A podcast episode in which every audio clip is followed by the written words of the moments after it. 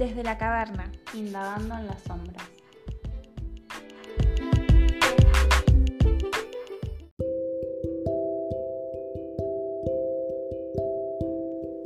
Buen día, Rocío. Hola Vicky, ¿cómo estás? Muy bien, muy contenta porque este es nuestro primer episodio.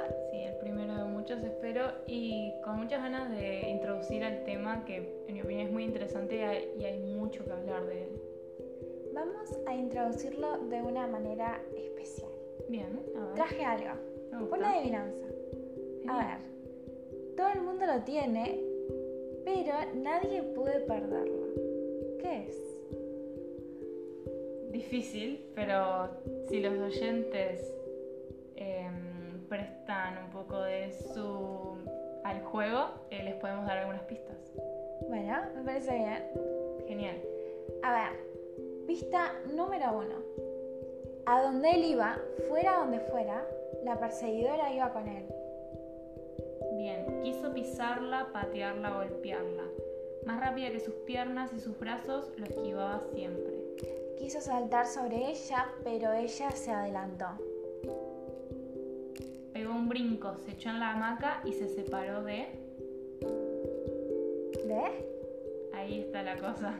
Eh, bueno, estos son algunos fragmentos de un texto de Eduardo Galeano que hablan en su mayoría del tema que tenemos hoy en este podcast. Y si no lo adivinaron aún, ¿Le les, decimos? les decimos que... Es la sombra. Bien, El tema de hoy es las sombras y vamos a tratarlo en primera instancia con dos textos. sí. Queríamos que fuesen dos autores uruguayos Claro. Y en este caso tenemos a Eduardo Galeano. Aplausos, Aplausos. se lo merece. Con, ¿cómo se llama? Eh, la historia de la sombra. Y también a Benedetti, Otro hombre. otro hombre. Qué hombre. Son autores conocidos, pero igual está bien. Sí, eh, en este caso fueron los que encontramos y que nos parecieron muy acordes. Claro. Y bueno, les dejamos con estos textos entonces, que son La historia de la sombra por Eduardo Galeano y No hay sombra del espejo de Mario Benedetti.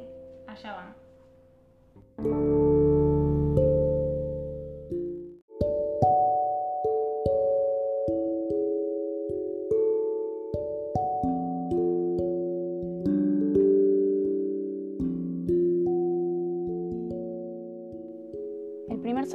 Recuerda fue una zanahoria. El primer olor, un limón cortado por la mitad.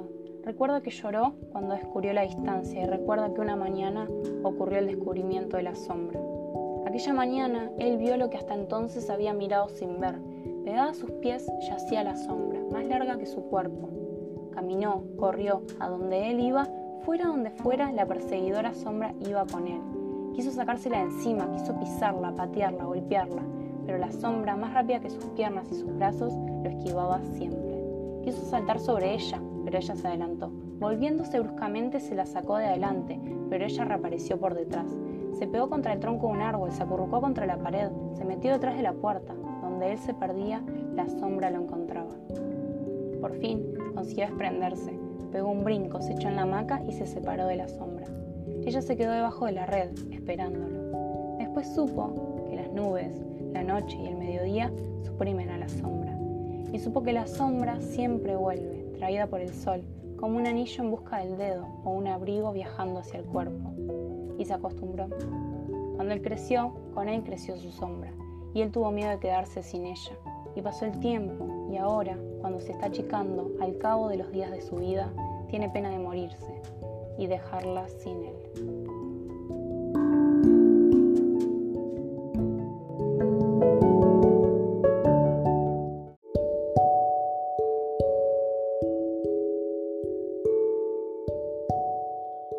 Hay sombra en el espejo. La sombra es de los cuerpos, no de las imágenes. Mi hijo Braulio tiene seis años de sombra. Nunca lo pongo enfrente al espejo para que no la pierda. Irene, en cambio, ya no tiene imagen, ni sombra. Se la llevó el espanto, ahí finales de paz, de dolor, de inercia y también de espanto. El suyo fue de espanto. Sin embargo, En los ojos del espejo no está su muerte.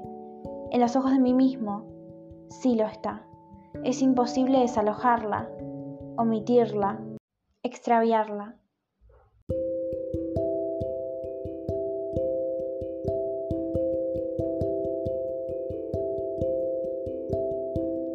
Bueno, ahora que escuchamos los textos, creo que es momento de adentrarnos en lo que es las sombras.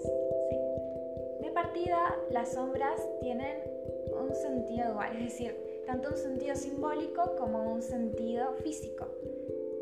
No restan de ser un fenómeno cotidiano que lo rigen leyes físicas elementales, como cualquier otro. Y culturales también. Eh, Claro, por eso es un símbolo al mismo tiempo. Claro, todas las interpretaciones, la historia y toda la carga que se le da a las sombras, eh, la podemos, o sea, criticar o discutir acá, pero la Existe. seguirá por siempre. Sí. Entonces, de forma física, podemos decir, poniéndonos exquisitas, que la sombra es, y leo, la proyección oscura que un cuerpo lanza en dirección opuesta a aquella por donde recibe la luz. Es decir, para que exista sombra debe existir luz y debe existir un cuerpo. Interesante reflexión para el simbolismo, pero no nos vamos a meter ahí todavía. No, todavía no. Em, bueno, para hablar un poco de todo lo físico, se me ocurrió que un gran ejemplo que hay es sobre Tales de Mileto y las grandes cosas que ha hecho para la física Sí. y la matemática. Y dar un ejemplo de una historia que a veces nos cuentan en la escuela o nuestros padres, que es una vez que Tales de Mileto estaba ahí de vacaciones por Egipto, que seguro no quería trabajar de nada, pero un sacerdote le dijo que quería saber cuál era la altura de una de sus pirámides de un tal rey Keops. Y él, muy sabio, eh, Tales de Mileto, dijo que la iba a medir sin ningún instrumento. Entonces se acostó en la arena y, dibujó una línea a lo largo, o sea, supongo que le habrá pedido a alguien más. Sí, ¿no? Mm, Tan solito eso se no lo cuentan. hacer. Eso, no lo cuentan. Eso no te la cuentan. Te cuentan autores de Mileto que puede hacer todo Claro. por su cuenta. Pero no. O sea, supongamos que el sacerdote lo ayudó y Supongamos. hizo una línea al lado de su cuerpo para medir lo que vendría siendo su altura. Claro, Supongamos sin de la cabeza a los pies. claro, la cabeza a los pies medio. Bien. Y lo que hizo fue pararse en uno de los extremos de esa línea que dibujó y esperar a que la sombra, él estando de espaldas al sol, esperando a que la sombra llegara al otro extremo de su altura. De esa forma, en el momento exacto en que la sombra estuvo cubriendo toda su altura, pudo saber, pudo ir hasta la pirámide y contar los pasos que eran la sombra de la pirámide. No sé si me explico bien. Sí, te explicas Pero bien. recién en el momento exacto en que su sombra, su altura estuvo toda cubierta por la sombra, fue a medir la sombra de la pirámide. Y así pudo saber la altura. Increíble. Increíble. No sé cómo se le ocurrió. Increíble y aparte, ¿cómo se llama esto? Que todos lo conocemos. El teorema de Tales. El teorema de Tales. Bueno, no sé si todos, pero sí, es algo que nos Es enseñan. algo que nos enseñan, al menos en física. Y tiene una... en- no sé, creo que es en matemática. ¿Segura? Sí, porque... O no sé. No, Siento que se utiliza en no- muchos lugares. Sí, sí. Y, mm, y me imagino al sacerdote mirándolo. ¿Qué hace? ¿Qué hace tirándose acá? Bueno, está. Tales de Mileto todo indignado igual que le interrumpió las Todo vacaciones. sucio. Todo sucio aparte. Y bueno, eso es eh, una de las historias que queríamos comentar sobre la sombra y lo físico, que también es algo bastante lógico y juega con, Claro. no sé, los números y así. Sí. Pero también tiene un lado simbólico, que es lo que vamos a abordar ahora.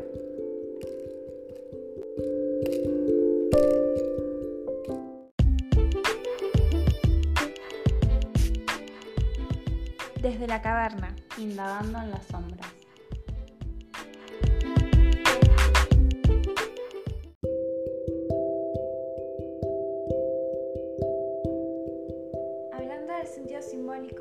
Sombra también es utilizada como sinónimo de oscuridad. Es decir, nosotros como civilización siempre intentamos eh, otorgarle un sentido a lo que veíamos. Y a la sombra siempre de alguna manera u otra la hemos adjudicado con oscuridad, con tiniebla. Es que claro, me imagino, no sé, mismo cuando estarían haciendo el fuego en aquellas épocas o, no sé, iban en un día soleado a cazar o buscar cosas, eh, se podía observar la sombra, no es que sea algo de ahora, estuvo siempre. Sí. Entonces algo tenían que... donde había cuerpo, donde había luz, había sombra. Bueno, después podríamos, esto es para irse por las ramas, pero no es re loco que el fuego tengas... O sea, no, no tiene sombra del fuego. No tiene sombra del fuego. es que no es materia en sí. No es una materia sí. Bueno, pero eso es otra cosa. Lo que importante ahora es que se le atribuyó por mucho tiempo la oscuridad a las sombras. Sí. Como una carga medio negativa, ¿no? Sí, porque bueno, también es nuestra propia proyección de, digamos, de cosas malas que le damos a, a la oscuridad, ¿no? Porque también siempre la mantuvimos a la sombra en esa dualidad de la luz como lo bueno y por ende la oscuridad como lo malo, es decir, una contraposición. De ahí el yin y yang también, ¿no? Sí, bueno, ahí entramos en lo cultural. Un poco. Sí, claro, el yin yang chino es un símbolo demasiado conocido que representa eso mismo, el dualismo y todo dualismo realmente. Muerte, vida. Em, femenino, masculino. Pasivo activo, húmedo seco. Y claramente oscuridad, luz o sombra, luz. Además, eh, resulta, buscando, que encontramos que el Yin Yang en chino significa literalmente la era en sombra, la era en claridad, refiriéndose a una montaña. Es loquísimo, ¿no? Es bueno, La, en China, que es originario del Yin y el Yang, ¿no? Si no me equivoco, eh, hay bastantes relieves y, y montañas como... Supongo que en la antigüedad verían como mismo estábamos hablando en Tales de Mileto, la sombra, el sol, cómo daba, y mismo que toda la filosofía que ellos tienen cargada del Oriente, eh, intentarían plasmarlo en su naturaleza. Claro, es que claro, es un fenómeno de la naturaleza al que se le comenzó a adjudicar un montón de connotaciones humanas, como digamos la maldad, Claro. La ignorancia. Es que también se empieza a comercializar un poco este, todo el yin y yang, pero tiene un origen bastante natural. Sí. Y sí, sí, literalmente significa la montaña. Es muy natural, sí. Bueno, está, eh, lo que vendría siendo yo siempre pensé que era por los peces carpa y cosas así, pero ¿Sí? se ve que nada. Creo que eso es porque existe una ilustración con peces carpa. Claro, es que, a ver, te muestran como los dos peces, blanco y negro. Sí. Y tal, ahí la oscuridad y, la luz. Pero nunca me hubiese imaginado lo de la montaña, sí. Bueno, eso habla mucho también de la cultura china y cómo ellos interpretan eh, la sombra. Hablando de la cultura, eh, el alma a lo largo de la historia de las civilizaciones, de, especialmente de aquellos pueblos llamados primitivos, tenía connotaciones muy especiales, muy particulares. Por ejemplo, los esquimales del estrecho de Bering, tras matar una ballena, pasaban unos días escondiéndose, temerosos de que la sombra de la ballena, o sea, su alma, como dice Wilde, que la sombra es el cuerpo del alma, pasaban eh, escondiéndose y temiendo que aquella sombra, aquella alma de la ballena, fuese tras ellos y procuraban no hacer ningún ruido ni utilizar instrumentos eh, inciso punzantes para no eh, contradecir, digamos, a la ballena. Claro, cómo juega las sombras, ¿no? En toda la interpretación de lo que vemos todos los días. Y qué loco que tuviesen miedo, pobres. Querían comer y al mismo tiempo había que respetar. Sí. Y claro, uno mismo, que está. O sea, ellos pensaban que era algo cierto, pero como uno mismo se la complica a veces para cosas que está capaz que no son ciertas, pero sí. O sea, por creencias o Yo por. creo que también es una forma de. Supervivencia, sí. O sea, no, no supervivencia, pero digo de que siempre como que intentamos eh, darle magia a las cosas, ¿no? como darle un significado para que las cosas, capaz que no sé si llamarlas aburridas, pero como para encontrarles un sentido, un sentido que nos gustase, ¿no? Porque si a vos te dicen que la sombra, tal, la definición de por sí de lo que es la sombra en sentido físico, de que es un fenómeno eh, físico, eh, a uno no le llama tanto la atención, No, Es como que termina estando en esa lógica científica y no tiene atractivo. No, Y siempre buscamos algo atractivo, ¿no? Como el propio eso del yin y el yang. exacto. Y, y bueno, estas personas, los esquimales del estrecho de Bering, supongo que pasarían sus días ahí temerosos, pero andás a ver si alguna vez les atacó alguna sombra que ellos dirían y desde ahí tuvieron miedo. ¿Quién sabe? Pudo haber pasado algo así. Bueno, em, después es frecuente también que em, los primitivos consideraran que su sombra en el suelo y su propio reflejo en el agua o en un espejo fuese eh, el- lo que representaba su alma. Eso también es loquísimo, ¿no? Como Claro. ya estaba esa concepción del alma y que era muy importante el alma. ¿Y cómo podemos ver el alma? Nosotros en ahora, algunas personas que tienen concepción de que existe el alma, me parece que no, no creen que es algo que se pueda ver, pero en esa época sí. Es muy parecido a los textos que leímos aparte, ¿no? Eso de la sombra como alma. Especialmente me suena el de Benedetti, en donde a la mujer muerta, de, a la mujer que murió, dice que se le fue la sombra, que tuvo un final de espanto y ya no tiene sombra. Claro, le cuida no la sombra al hijo. Claro, eh, creo que también ahí hay un intento de, de buscarle el sentido a la sombra como alma, ¿no? Ujú, Eso Como es cierto, no lo mistificar. había visto. Muy cierto. Bueno, y hablando de eso de, de la sombra como alma, eh, había una tribu llamada los Dogon de Malí, los cuales eh, inclusive habían descubierto el- un planeta de Sirio 300 años antes de que lo hicieran los europeos, Buah, Yo no puedo creer ese tipo de cosas. sin ayuda de un telescopio aparte, y creían que el ser humano existía por la unión de una sombra con su cuerpo y que la muerte no sería más que la separación de ambos. Bueno, volvemos a lo mismo, ¿no? Sí, una separación quizás solo transitoria. Bueno, un poco de reencarnación se puede estar diciendo. Sí, Qué es loco. interesante. Sí, además, de nuevo esto de que la sombra como alma y que si somos separados de ella, bueno, ya no vamos a hacer lo mismo.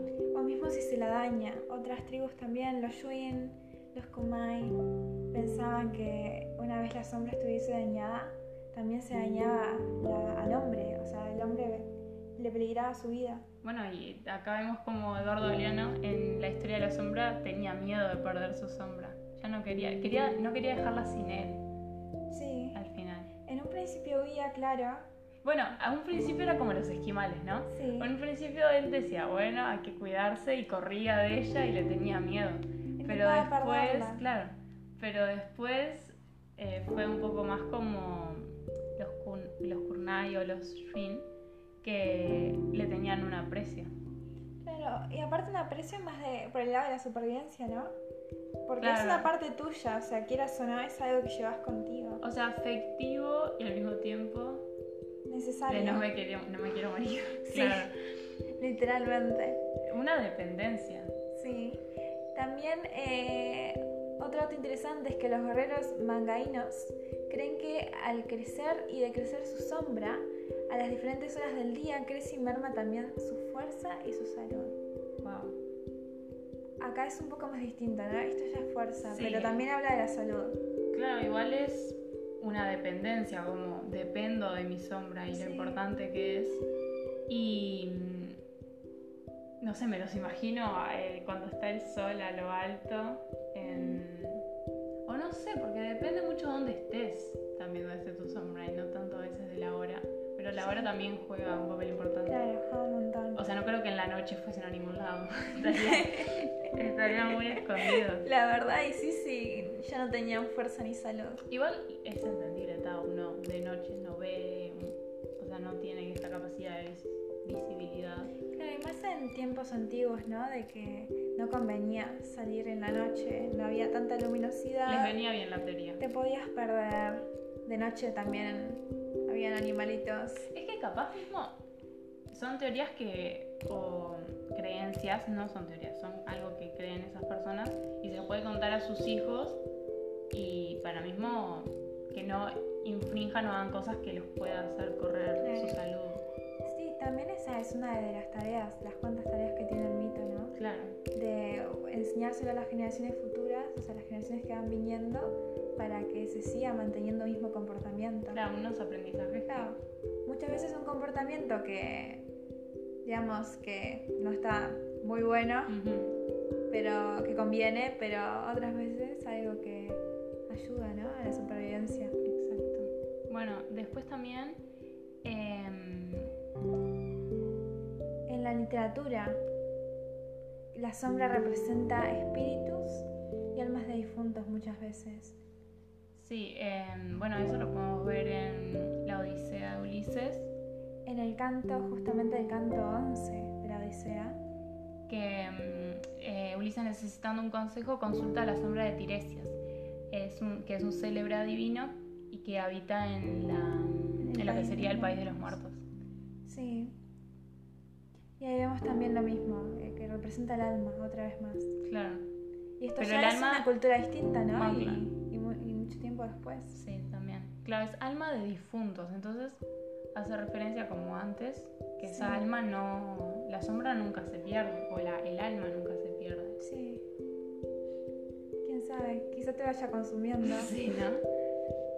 No sé. Después, en, en la literatura clásica china también, pasando a no hablar, siguiendo pas- hablando de la literatura, en la literatura china, la sombra del muerto, su espíritu, era un personaje tan frecuente como la nuestra lo era el pícaro. ¿ves? ¿El pícaro es el que hace referencia como al chistosito o cómo era eso? No me. No, eh, el pícaro, por ejemplo, creo que es propio de, de Lazarillo de Tormes, por ejemplo, Claro, un ¿no? protagonista medio... Un antihéroe. Ah, eso es El cierto. pícaro es un antihéroe que como puede se la va revolviendo. O así me acuerdo yo. Ganándose un poco la vida, Claro. haciendo pillerías. Claro, pero en la literatura clásica china, en vez de un- del pícaro de tener como esa figura tan predominante, en su momento lo era el espíritu, ¿no? De ese muerto que está representado a través de la sombra. Parecido, ¿no? A lo, a lo que era el- Sí, en Grecia. Me imagino a ese espíritu que capaz había sufrido en su vida intentando vengarse de aquellos seres vivos que le habían hecho pasar mal. Claro, y ahí también va eso, ¿no? De la sombra ligada a la oscuridad, la maldad. Sí, un poco así, y la venganza. Em, hay otro también símbolo encerrado en la sombra, que es un símbolo central en la cultura de Occidente, que acá vamos más, eh, no tanto al alma y así, que em, esto hace referencia a la ausencia de realidad, la, la degradación de la realidad. Platón lo plasmó de una vez para siempre en aquella genial novela de ciencia ficción titulada La República. Eh, esto hace referencia al mito de la caverna, en donde se nos presenta a unos individuos que han tomado por la realidad lo que eran solamente sombras. Sí. Bueno, este es un mito bastante, un- sí, una referencia bastante conocida, que es el mito de la caverna. Eh, no sé si explicarla arriba. Podríamos explicarla. Bueno, si quieres explicarla. Bueno, básicamente, qué tarea. Básicamente eh, tenemos una caverna en la cual se encontraban personas atadas, básicamente se encontraban fijas a ese lugar. Y ellos podían ver, veían una pared, no podían ver realmente lo que pasaba, Claro. solo tenían la vista fija a la pared. Y allí veían sombras. Ujú.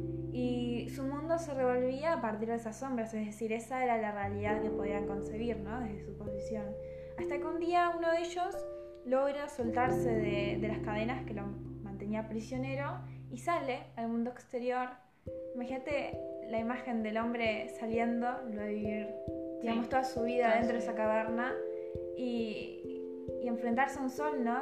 Que la vista le duele, le escuece, nunca había visto algo tan brillante y se da cuenta de que lo que había visto hasta ese momento era la, la sombra de una realidad, ¿no? Claro, lo que pasaba es que afuera pasaban personas con vasijas y trabajando, o sea, haciendo su vida normal.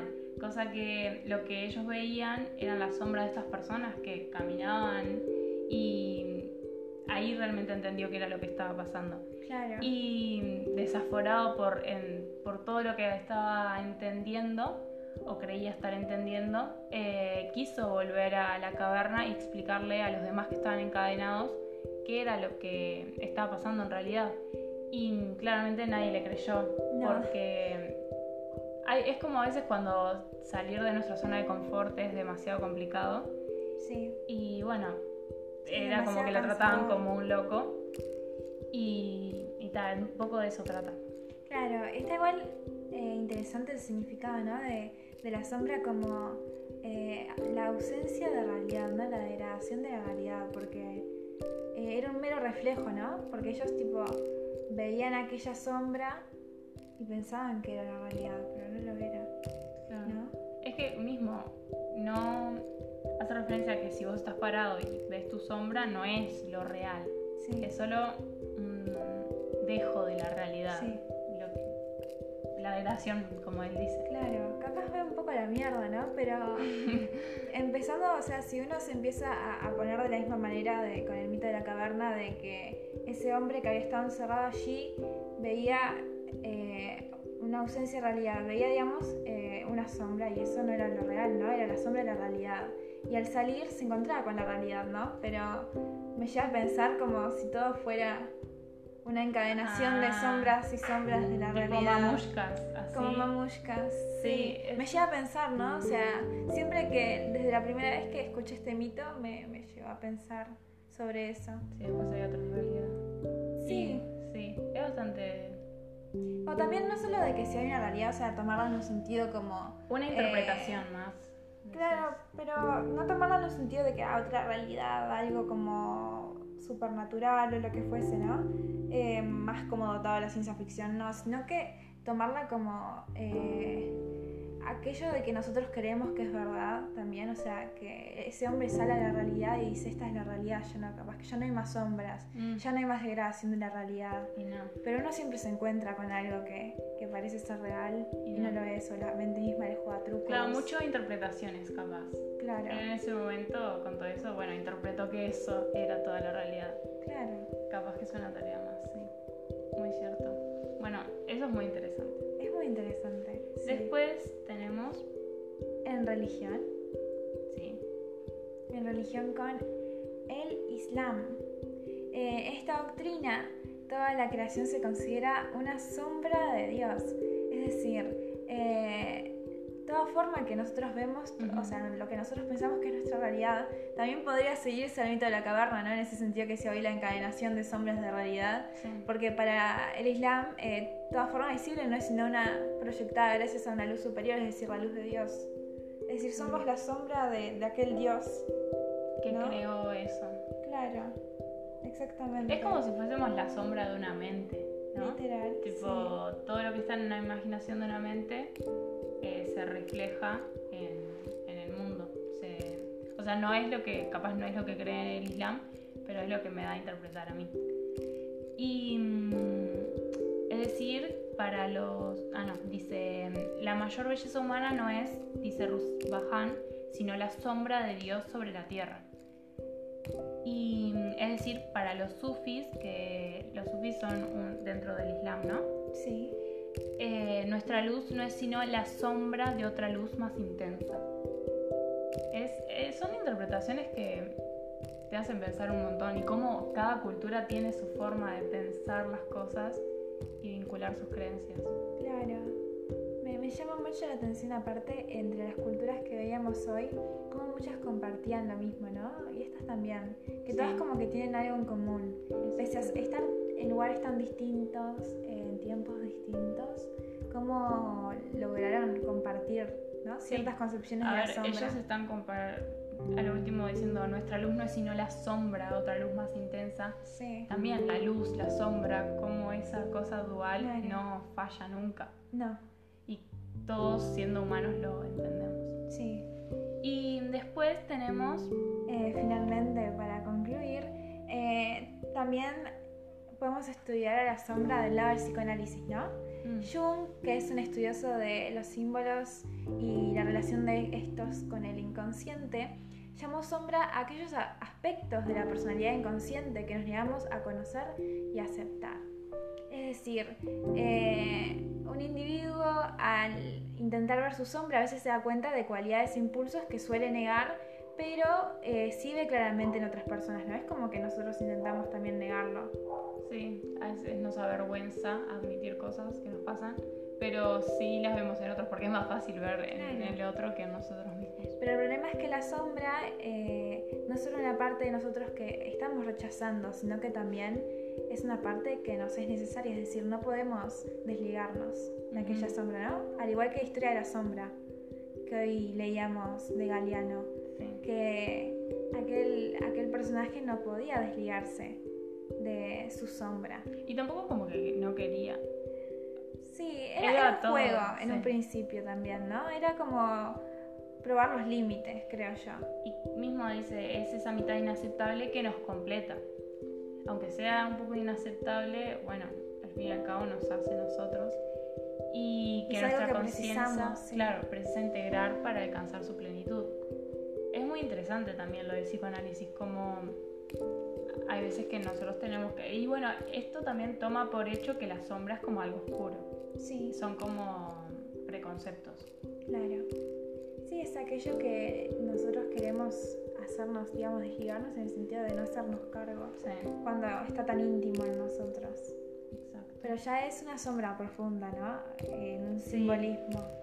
Es, algo que, nos mancha, digamos, que es como una mancha en el alma, quizá, ¿no? Mm. Algo es que es malo. Una mancha, o sea, una sombra en la sombra, en el alma. Hay, mucha encadenación, eso es lo que noto desde hoy en todo lo que estamos diciendo. Y eso me llama la atención un montón. Sí. Bueno, hablamos un montón. Hablamos un montón realmente. Que podemos hacer una reflexión.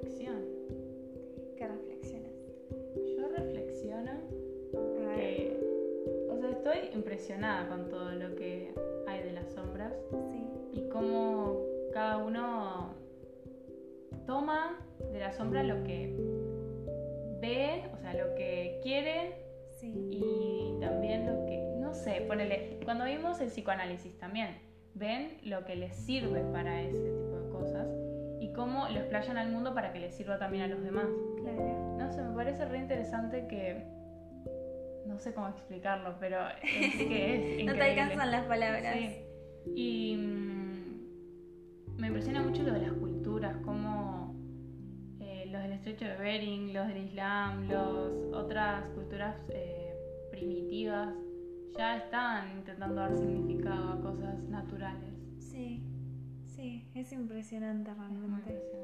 Yo creo que puedo reflexionar. Quiero empezar también diciendo de que nosotras eh, estuvimos buscando otros textos de autores uruguayos, canciones que también van a aparecer en este podcast y que en la mayoría de ellas se denotaba eso de la sombra en un sentido simbólico de oscuridad, ¿no? De, que es algo malo, algo pisado, algo que, que no nos gusta, que queremos despojarnos. Mm. Por ejemplo, cuando leíamos eh, sobre Vida Vilariño, por ejemplo, como ella utilizaba la sombra como aquello, aquello como un fardo, ¿no? Que llevaba encima mm. algo, algo malo. Y que uno también de, leyendo, ¿no? Siempre nota esa esa misma figura de la sombra. Y actualmente creo que la sombra es algo bastante, al menos en la cultura occidental, es algo negativo. Claro, quizá por lo que contiene, ¿no? En el sentido de que donde hay sombra no llega la luz y es lo desconocido. Sí. En cierto sentido, ¿no?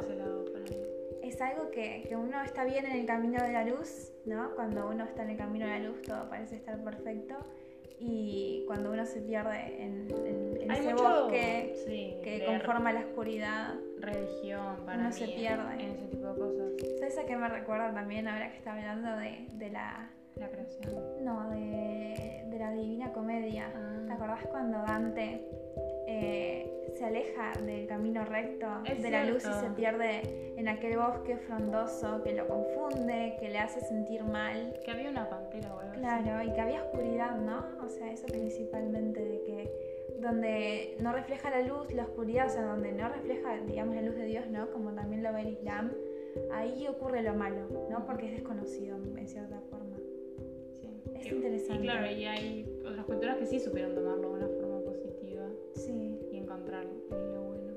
Sí, yo creo que sí, ¿no? Hay, hay Como siempre está libre de interpretación y hay veces que cosas que vemos malas. Sí. Igual siento que en Occidente le hemos dado demasiada, demasiada carga negativa. Claro. A veces nos, creo que en todos lados, Creo que sí, creo que todos, en todos lados ha habido esa carga negativa, ¿no? Pero al menos de lo que más nos llega... Equilibrarla un poco, como hacen en otras culturas. Decir, bueno, es malo, pero también tiene su lado... También tiene su lado bueno, ¿no? Es, es algo que nos conforma. Que aunque quizá a uno le cueste tomarlo como alma, o sea, como aquello que conforma su alma, es algo que tenemos, que no vamos a perder. Que yo alzo mi mano y allí veo una sombra, ¿no? Que se refleja a partir de, de la posición de mi cuerpo con la luz. Bueno, un gusto, Victoria. Un gustazo. Salió eh, este primer podcast entonces de las sombras. De las sombras. Y los dejamos con algunas canciones que hacen referencia al, a las mismas. Les mandamos saludos desde la caverna. Adiós. Adiós.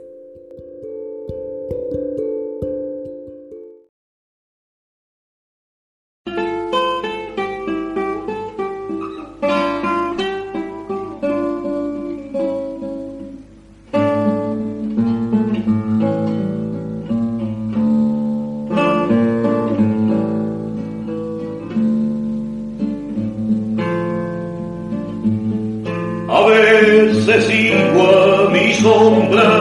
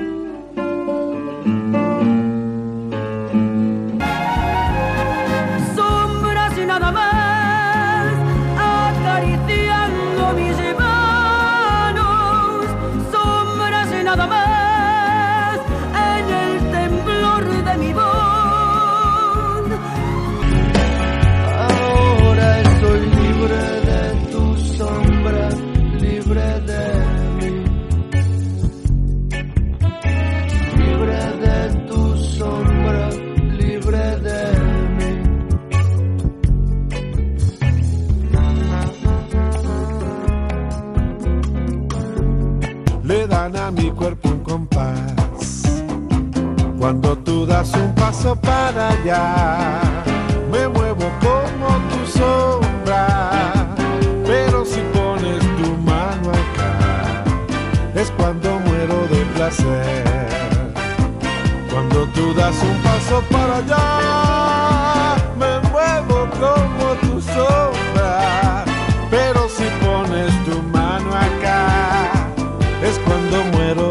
y todo en mí comienza a arder. Hay que ser valiente para pelear con tu sombra.